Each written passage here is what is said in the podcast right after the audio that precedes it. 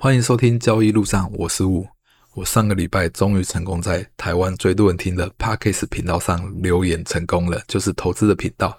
我留言的内容主要是帮交易路上 Podcast 打广告，但是因为频道主不认识我，所以他不敢帮我背书，所以他最后决定就是没有把这段留言念出来。这边我不得不说对不起，不好意思，造成频道主的困扰，真的很抱歉。但我今天特别提出这件事情来，原因就是我想跟大家聊聊，其实这跟交易上也是有很多相似的地方，就是我们要如何成功的去留言成功。其实最重要的就是我们要去剖析研究频道组到底是固定什么时候去录这 podcast，但是我们。研究下来之后，他知道他是固定礼拜三、礼拜六的下午去录这个 podcast。既然他录这个 podcast 的的时间是固定的时候，那我们就知道我们就是要把留言的时间去固定。当因为留言时间固定的时候，他就有很高几率会练到这个留言了。然后接下来的时候，我去用花了一段时间去看一下 podcast 留言频道的更新时间以后，发现诶，他好像是用美国时间更新的，因为我自己有后台有注意到一些微小的细节。然后就会知道，诶，今天每天会更新的留言只会在前一天的前半天，就是上午的留言才会更新。诶，这好像是美国时间的更新，就是它只会更新，因为台湾跟美国时差大概十二个小时。然后我自己又有用那个。留言去我的频道跟他的频道留言以后，我去测试一下他们更新的时间。诶，怎么有段时间会更新？就是譬如今天礼拜三只会更新礼拜二的前半段，礼拜二的后半段不会更新。我就这样慢慢测试，慢慢测试以后，发现哪有一段时间就大概五点左右，或者五点早一点。因为上次有一次五点过后的也没有更新到，所以我知道在五点左右的是会比较容易被更新到。那我们就制定好作战策略了，就是我每天固定在五点左右的时候留言，早晚有一天会被念到。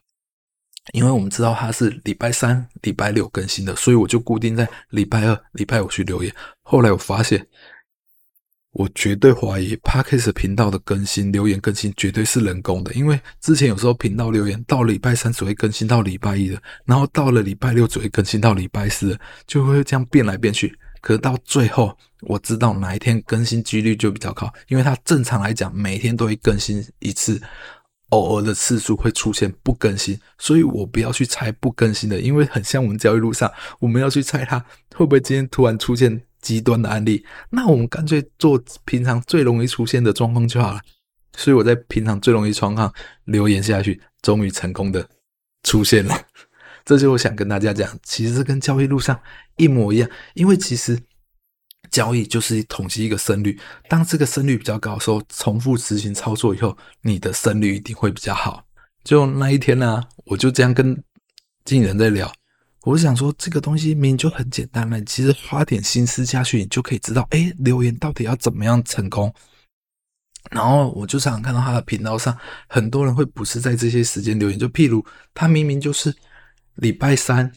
礼拜六更新，可有人会去礼拜天留言，或者在礼拜一留言，就是他会不是在他更新的时间。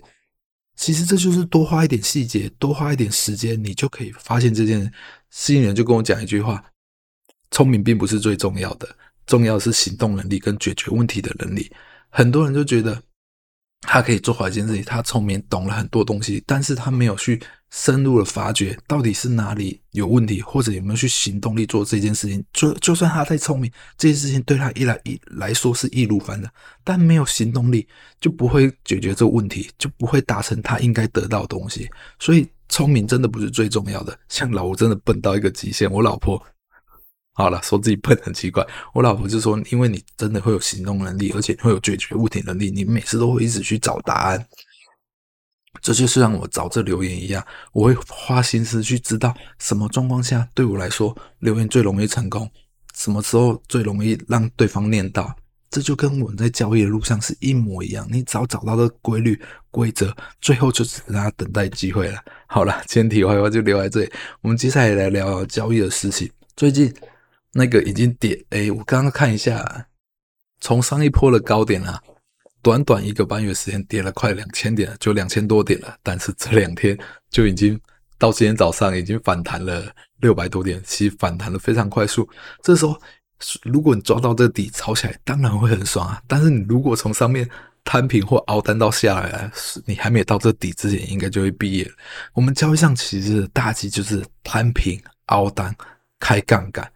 我们来讲讲啊我自己的自己的经历，我以前的凹单经历，因为我想跟大家讲这件事情，因为我觉得凹单真的是一个交易上的大忌。我来讲，我的主要操作就是在当冲操作。我以前在当冲一就是进完单之后，原本明明挂停损是十点二十点，可是快要停损的时候，我就觉得不对，我方向一定是看对，我就把停损单拿到改到五十点，改到五十点以后，又快要停损的时候，我就会再移再移再移。这其实已经犯了凹单的错误，到最后有可能会你就会直接失心疯把停损单拿掉了，然后停损单拿掉以后。